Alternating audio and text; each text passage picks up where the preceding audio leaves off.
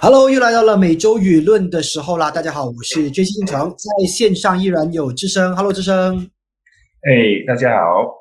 那我们的这个每周舆论呢，是每个星期为大家带来一些跟羽毛球相关的新闻跟知识。同时呢，也在全局网的这个脸书那边呢做直播，呃，跟大家互动交流等等的。那么过去的一个星期，到底羽毛球项目有什么样的一些进展呢？坦白说，其实也没有。我想最大的进展就是新加坡公开赛被取消了啊！我想是在我们上一集做完节目之后呢，就看到了这样的一个宣布。还记得上个时候呢，我们有谈到说，哎，看来呢应该是凶多吉少哈，冬过水哈，结果呢就呃不小心讲中了。那么，呃，新加坡公开赛呢也取消了。不过今天呢，我们先啊暂时不看啊这个部分的羽毛球项目，我们先来看看一个好消息好了，就是来自西班牙残疾羽毛球赛，我们拿到了 SU 五级上肢残疾的冠军。那么大马名将谢利好，我想这个名字最近啊，可能就是因为呃大部分的呃一般的羽毛球赛都没有进行，所以呢我们比较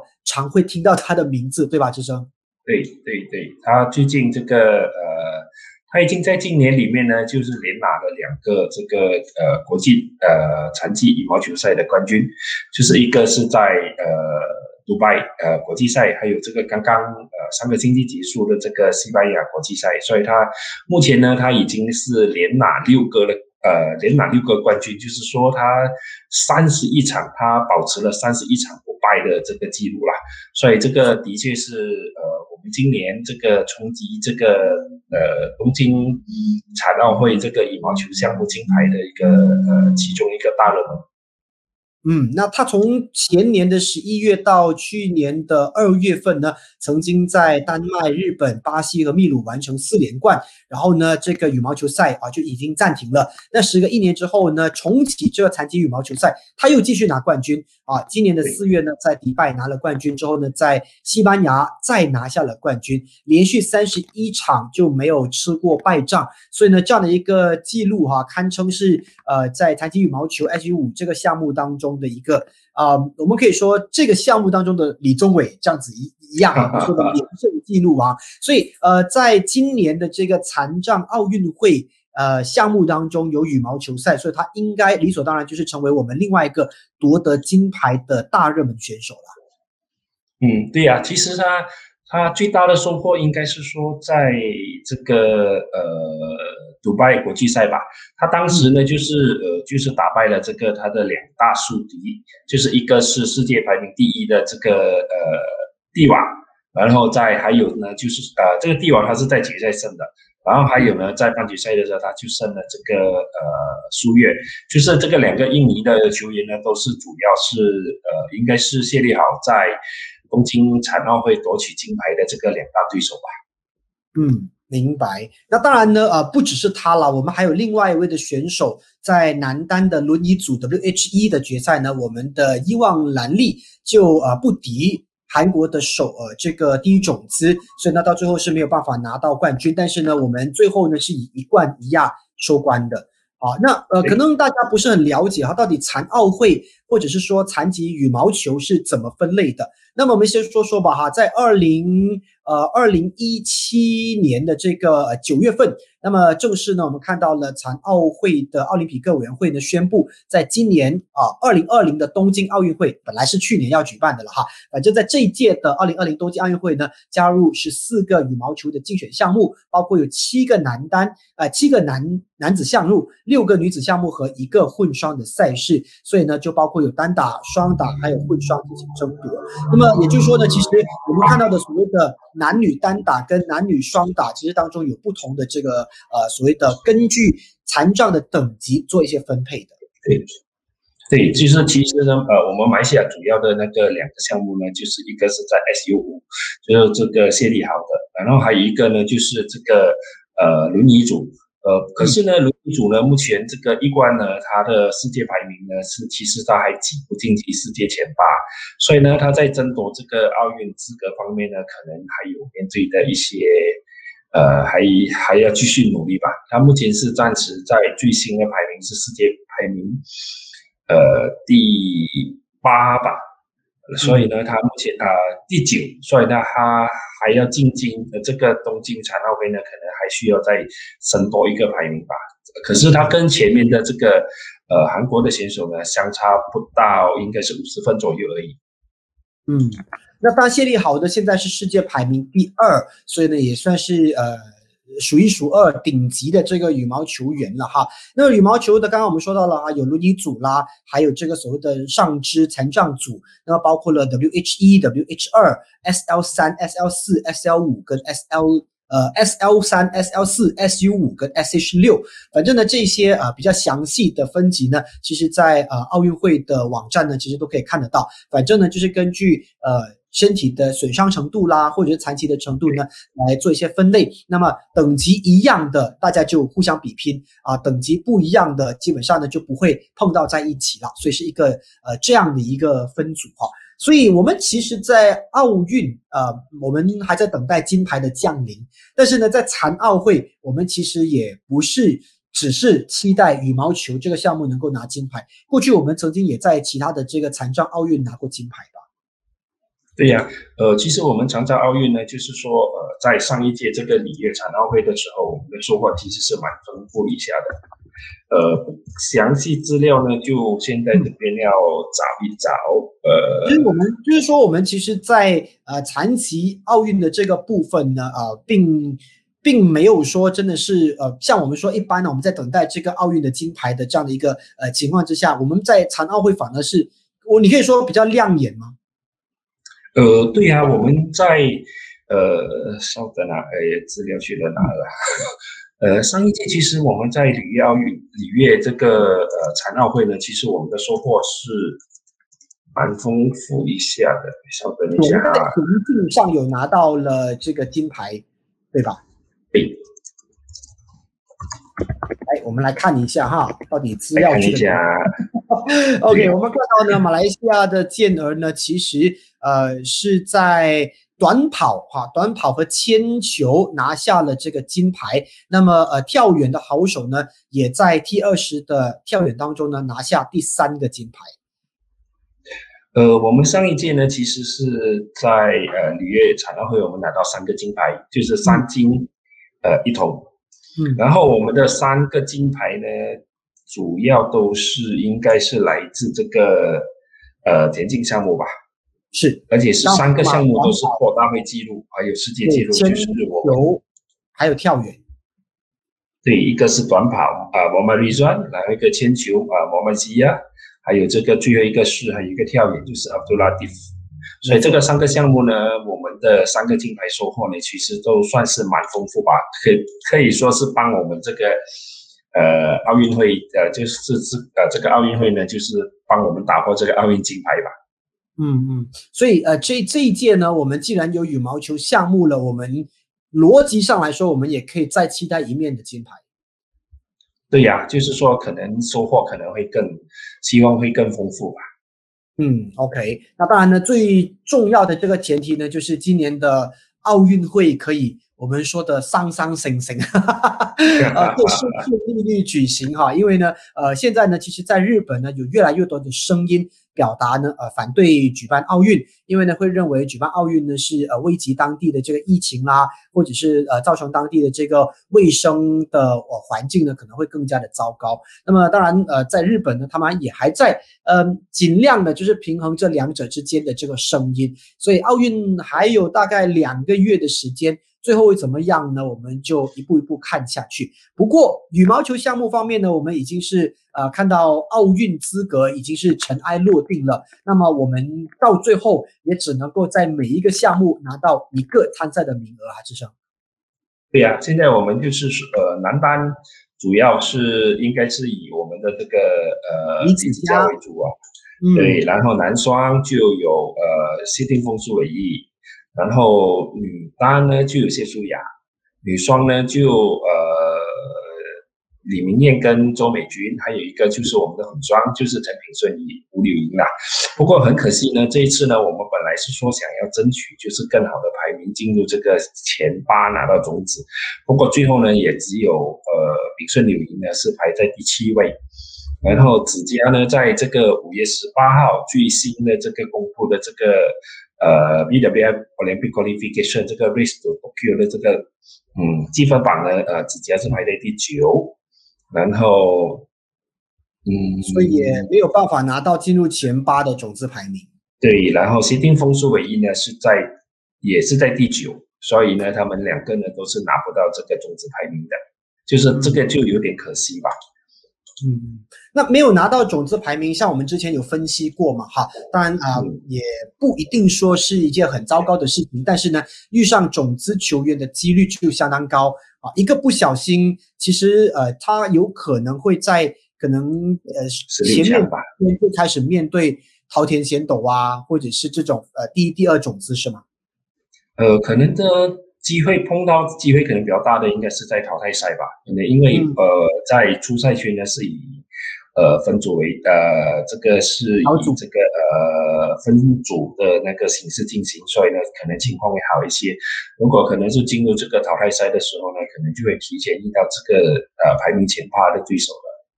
嗯，好，当然呢，他们的这个小组会是一个怎么样的局势？能不能够争取到也许所谓的盟主盟主？那可能应该就。未必会对上的情况，这个就要看策略。对呀，就是就是呃，因为很多时候呢，就是呃，入选的选手呢，其实排名很多都比较偏后，呃呃，会比较偏后一些，然后还有一些预留给各大洲的这个呃呃资格，所以呢，对手呢应该不会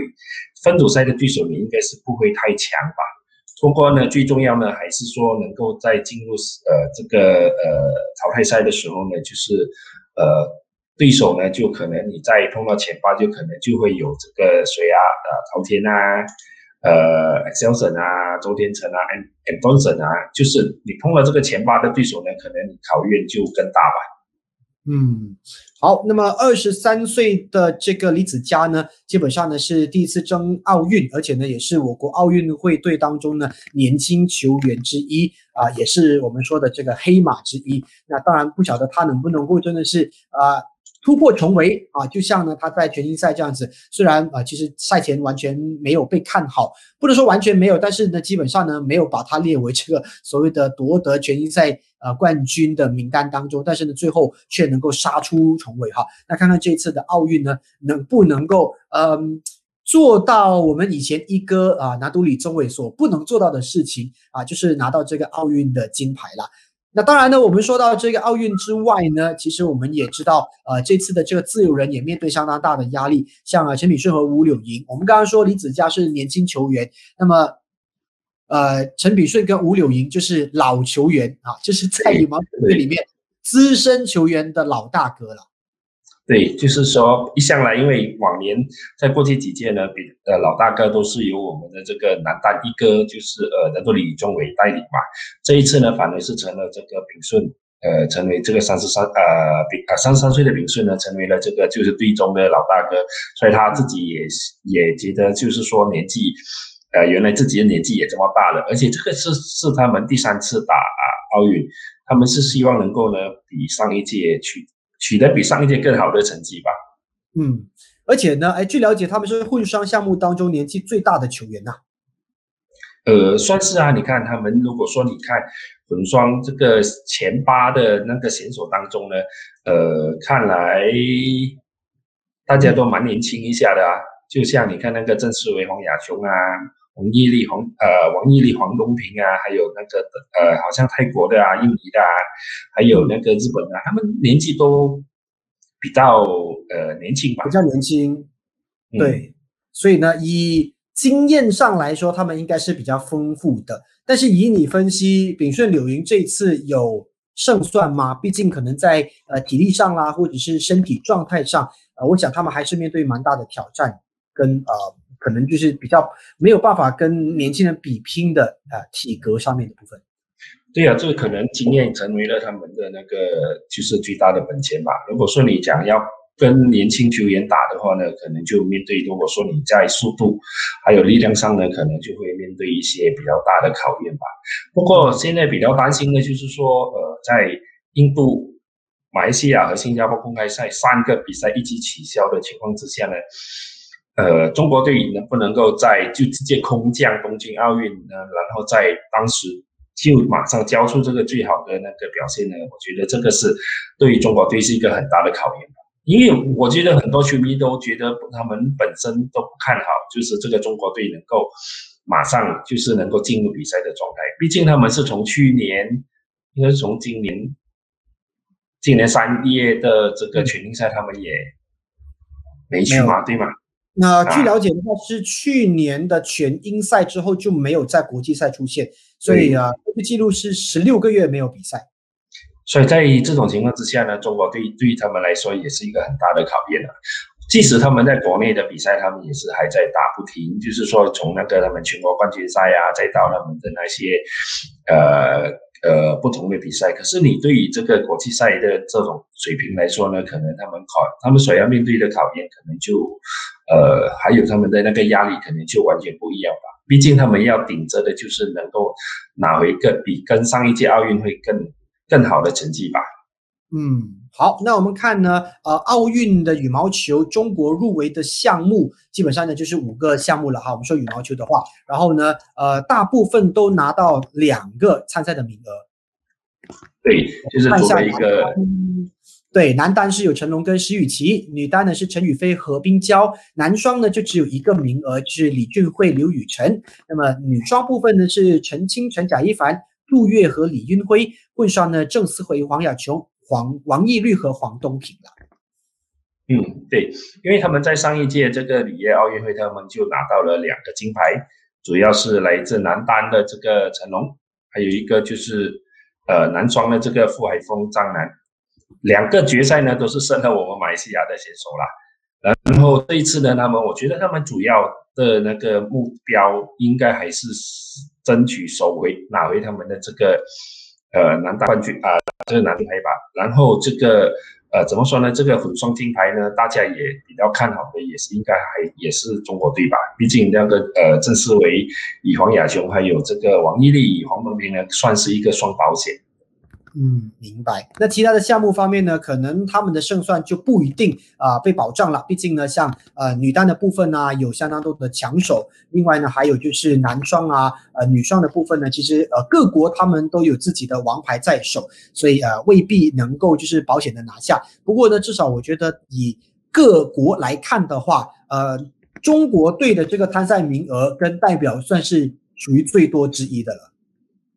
嗯，对呀，而且比他们就是就是可能就是男双，他们上一届的金牌，可是这一次呢可能会成为他们的这个呃软肋吧，就是他们最比较偏弱的一个项目。嗯，明白。好，很遗憾的哈，他们在男双呢没有办法拿到两个参赛名额，不过呃五个项目里面呢派了九个。呃，代表基本上呢，其实算是呃蛮让其他国家都羡慕了哈。我们五个项目也只有五个代表，但是呢，呃，就希望他们能够也打出好成绩了哈。呃，看到呢，说到两个呃代表参参赛的话呢，就要谈到了这个呃。哈菲兹格利亚、格罗利亚呢，他们就没有办法参加这个奥运会。那么之前我们有说过了啊，就是因为呃欧洲的锦标赛呢，就把这个积分呢算了进去。然后呢，因为亚洲锦标赛没有参加嘛，哈，没有就是上演，所以呢，导导致呢亚洲的选手在这个部分呢，算是明显的就处于劣势。所以呢，看来呢，啊，他们是要向世界羽联去抗议。就是你觉得这样的所谓的抗议的举动是有可能会给他们带来不同的结果吗？呃，因目前来讲，我觉得要看要看，呃，还是看世界羽联吧。不过世界羽联现在目前他们正忙着这个这个周末他们要进行的改选，还有就是呃这个周末他们呃这个会员大会上面呢，他们还会呃要求寻求通过这个呃呃这个呃积分制，就是十一局五胜啊，这个是一分五胜的。啊，是一分这个五局三胜的这个赛制，所以呢，以目前来看，我觉得这个奥运资格，如果印尼队即使现在上诉的话，或者是他们有提出抗议的话，我觉得呢，暂时应该不会受到呃有关当局的这个处理吧。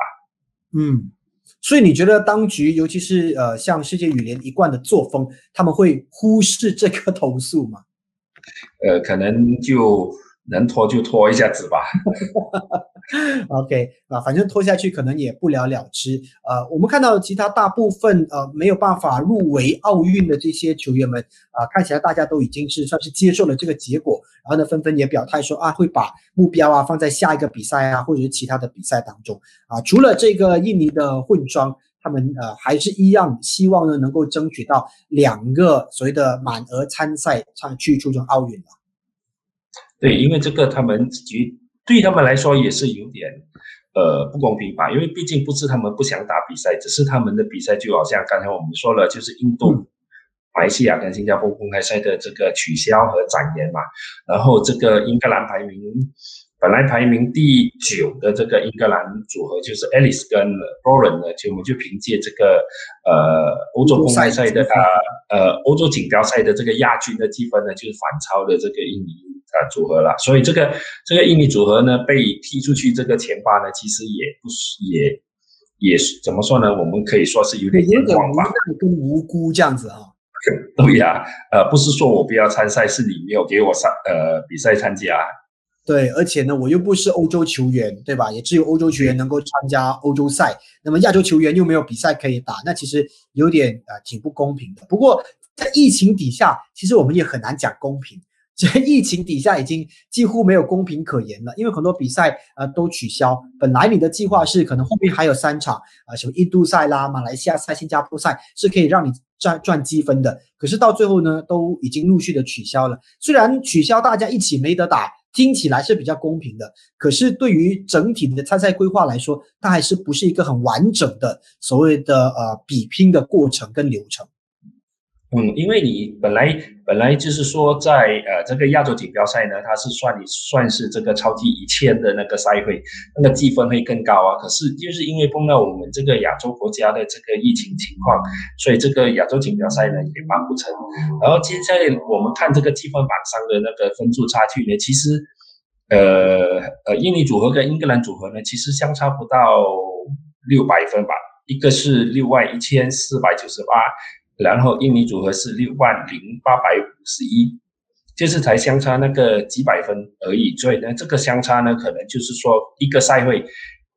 或你一个赛会呢，可能就会就会改变了这个完呃完整的这个局势吧。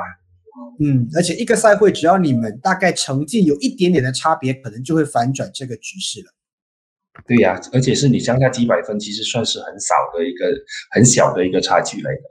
嗯。好，那这个是印尼混双呢，最近他们在努力争取的事情了。那我国的于总呢，呃，现在呢就在筹备举办七月份的奥运的集训营。那么，呃，当然这个集训营呢，基本上就是让呃所有的羽毛球员呢，能够在一个地方，然后呢一起去做一个训练，而且呢也说明了，呃，他们是会欢迎自由人球员参加的。不过呢，不会呃强迫他们去参与了。毕竟呢，在这次出征奥运的我们羽毛球队里面呢，其实有相当多的算是自由人的球员，所以嗯。所所以这次不能完完全全只是以国家队自己的训练为主，还是必须要把呃自由人囊括进去。不过呢，根据之前我们看到陈女士、吴柳莹呢，就说，诶不会去参加所谓的呃国家队的在呃羽毛球学院的这些训练，是因为他可能避免要啊花一些时间在隔离上面。那你觉得集训自由人会去参加吗？呃，以目前来看呢，我是我相信呢，三个现在就是我们刚才呃刚才接近你说我们有五个呃资格嘛，然后其中两个就是女单跟混双是这个自由人拿到的，所以是一共有三个球员。然后呢，以目前的情况来看呢，虽然是呃我们的这个乙总会长呃呃单训诺战呢，就从一两年前就开始说，奥运之前，呃，奥运来临之前呢，让所有的球员就是共享资源，就是全部在同同一个屋檐下去训练啊。不过以当时的情况呢，是因为怎么说呢，就是没有疫情嘛。现在你在有疫情的情况下，就是你进去之后还要隔离，还要就是呃观察，然后你在在里面你又不可以出来的情况之下呢，我相信呢，就是可能呃混双。就是炳顺柳莹加入的机会可能还有吧，然后就谢淑雅，就是刚刚有新闻报道是说她已经婉拒了这个大马一总的邀请，因为她讲她有她自己本身的一些呃 commitment，所以呢，就是说她应该是就是呃呃这女单呢是应该是不会加入这个集训。嗯，OK，那而且谢舒雅呢，现在他就说啊，因为呢，呃，前面的这个几场比赛呢都被取消，所以现在呢，他可以就是有更多的时间去休息，呃，也正是他能够呃所谓的准备奥运的一个方法了哈。呃，那说到这个谢淑雅呢，或者是说我们说到现在最近呢举办的这个比赛，那么呃除了马新站比赛的取消之外呢，我们也看到有其他的比赛的一些进展了哈。看到了西班牙大师赛呢，其实是呃算是即将要呃开打，或者说已经就是开打了。不过呢，马来西亚的两个女单，像吉苏娜和吴景薇，还有男双万伟聪和郑凯文，他们就放弃参加这个西班牙。呃，大师赛了哈，那呃，你掌握到的消息，为什么他们要取消，或者是撤回？就是说，我们从新闻上来看呢，他呃中呃就是这个教练总监黄宗汉，呃，他讲是他们这个四个球员呢是还达不到这个，嗯嗯，那接着下来呢，他们还是会去参加比赛的，而且目标呢是放在六月份的立陶宛国际比赛。嗯，对，所以现在呃，其实呢，这个呃西班牙大师赛呢就在。今天晚上，呃，我们马来西亚时间呢，就是呃，当地时间两点，就是我们马来西亚时间大概有六个小时的时差了，大概就是八点左右就会开始。其实我们马来西亚呢，也是有多球员还是会参加啊，就是呃，我们有三个男单，一个男双跟一个女双，就是会报名，然后还有一个还有女双呢，其实还有一对的这个自由人啊，就是叶瑞辰、李叶怡，他们也本身就是自费参赛。所以呢，就是这个西班牙大师赛呢，其实，呃，有很多很多很多的这个名将，他们都都都呃退出了。就好像这个女单，即使在自家门前举行，我们的这个西班牙的这个女王，就是呃马林，她本身也是宣布退出啊退赛了。退赛，嗯嗯。OK，看来现在大家呢对于参赛与否呢是比较谨慎的，已经不是呃积分啊，或者是亮相啊，或者是去所谓的呃以比赛的场地做一个训练，大家考虑的还是挺多的。呃，每参加一次比赛呢，风险就会稍微高一点点，而且呢也必须要就是在不同的空间、不同的地方去移动，所以这些我看应该就是大家参赛的主要考量，是吧？对呀，现在你毕竟你离开，就是你离开你自己的国家，然后到当地之后还要入境的时候还要接受检疫，然后还要接受隔离，然后你在比赛期间呢，你还要接受就是这种，呃，每一种呃每一天不同的这种呃，就是除了比赛之外，你还要面对其他的呃不同的考验吧。所以这对球员来说呢，可能就是会造带来这个心理上更多的一些压力。嗯，明白。好，那呃，我觉得呢，其实这一次啊，整个呃羽毛球运动的疫情后恢复呢，是真的会比较慢一点点啊。我们已经说过很多次了，其实很多项目呢，都已经算是有他们自己一个新常态的办赛的模式，但是呢。呃，羽毛球赛似乎一直呃受到相当大的牵连跟影响，可能呢，呃，世界羽联呢可能要稍微的检讨一下，就是说呢，是不是过去的办赛的模式，呃，为什么它会在整个疫情一下受到那么大的冲击，然后呢，呃，比赛只能够取消、延迟等等，那么是不是说，呃，在不同的国家这样轮流举办比赛这样的一个模式是必须要改变的啊？它是可能不利于现在的这样的一个呃。卫生的环境等等，所以你觉得在疫情之后，呃，世界羽联会针对这样的一个事情去做调整吗？那我们曾经有说过，可能就接着下来就是在一个国家一个地点连续直接举办两三场的比赛。呃，这个可能性是存在的，因为毕竟他们在今年一月份的时候，就是说在泰国他们已经尝试过了，就是呃同一个地方连打三站的比赛，可是这种。呃，班内模式呢，虽然是对于球员们跟所有的参赛者呢是有一些安全上的一些保障，可是对于这个主办国来说呢，他们所要丢进去的那个经费，呃，那个精神还有那个整个筹备过程呢，可能他们要面对更大的考验吧。因为你毕竟你以往呢只是办赛一个星期，就是球员来，呃，所以所以参加呃参赛者来，你接待一个星期之后。比赛结束之后，你就松一口气了。可是你这个，呃，比赛如果说你连续在一个地方办的话呢，可能他们面对的就是双倍或者是再加倍的那种、那种呃所有的付出吧。就是从无论是从金钱上啊、精神上啊，还是那人力上的付出，你你要面对的那种呃所谓的那种考验呢，就其实就更大了。而且现在是最担心的呢，就是说在比赛期间会出现就是球员呃确诊的恶新闻吧。因为你看，我们过去几个比赛都都有发生，就是球员在打到一半的时候，嗯。嗯，就发生确诊，就好像最好的例子呢，就是在欧洲赛，你看，呃，安塞龙打了决赛，然后确诊，然后就决赛就没得打了。是，呃，当然这个问题是存在的。不过如果我们撇开疫情，假设我们呃到了一天大家都打了疫苗，我们不再害怕这个新冠疫情的时候，那这样的一个办赛模式会不会更有利于球员呢？这样至少呃像我们说自由人球员的话，那我只要飞到一个地方，我就能够连续参加几场的比赛。嗯，至少我个人觉得在交通跟移动上，它的费用是减低了。那么，呃，如果你在当地，你你也可以选择只参加一个比赛，你就离开。但是你至少可以选择到了当地就连续参加两三个比赛，那可能也可以促进当地的经济循环，因为他们有更多时间逗留在当地。然后啊，你说消费也好，呃，旅游看看也好，呃，感觉上好像行得通。这是我个人的想法，你觉得呢？呃，可能就是要看这个世界羽联跟世界这个各国之那他的那个呃各成员国之间的那种协商吧，因为毕竟不是每一个国家都能够承办，好像说像泰国这样子丢就是丢几千万美元下去，就是办好一个连续三个星期的三个比赛，因为你这种情况之下呢，就像我们马来西亚，如果说你办一个呃大马公开赛，只是超级七五零的话呢，应该也要动辄应该也要呃几百万马币吧。如果说你每个星期这样子办的话呢，可能你要面对的那个那个付出，呃，刚才呃呃还啊还有那些开销，然后呢，你要确保是不是有观众进场，这个才是呃，因为很多时候办赛呢，其实要靠的就是这个观众进场啊、门票啊、周边产品的销售啊。如果说这些东西你只有一直开，就是嗯，主办单机只有开销，然后没有收入的的情况之下呢，是不是有？呃，成年国愿意承办的。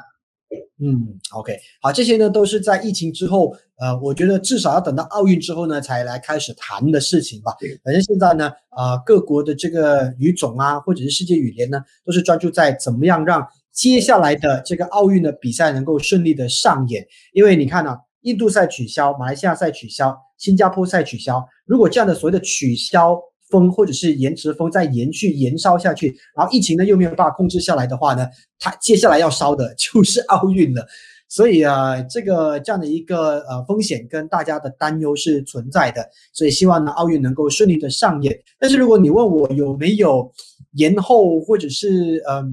干脆取消的风险呢？我觉得我们不能否认有这样的可能。至少你觉得这样的可能性大吗？呃，奥运取消，我相信应该是机会应该是不高吧。你看最近，就是最近这几个星期可以看到，就是呃有关相关的这个奥运新闻呢，他们都是从无论是从国际奥委会的高官啊，到日本政府的一些谈话呢，他们都是保证，都是以保证的方式，我们奥日本奥运会呢是会呃顺利主办的。然后他们会就是如期主办的，然后能不能够就是说有没有观众进场啊？这些东西呢，他们检疫方面还有那种防疫规程呢，他们目前呢，这应该是在做更进一步的那种那种在策划中吧。因为之前已经说了，就是外国先呃外国观众是不会进场，现在可能就是日本也可能考虑在本地。呃呃，他们国内观众呢，可能也不会呃经常观赛的这种情况之下呢，就是主办今年的这个奥运会。OK。好，那听志胜这么一说呢，奥运应该是会办的只是会是一个不一样的奥运啦。OK，好了，那啊，今天的每周舆论呢，到这边就告一段落了哈。更多详细或者是及时的新闻，尤其是羽毛球赛的相关消息的话呢，大家就可以锁定 myallsports.com。当然，这段期间可能没有太多的大赛，但是还有一些小的比赛，还有一些球员的动向啦，备战奥运的动向呢，我们都会在网上给大家呃送上这个文字跟图片的报道了哈。当然，大家记得要就是在我。们的 myallsports.com 全体育网的脸书按你的赞 follow 一下，我们下个星期的每周舆论再跟大家见面，我是 JC，拜拜，呃，拜拜。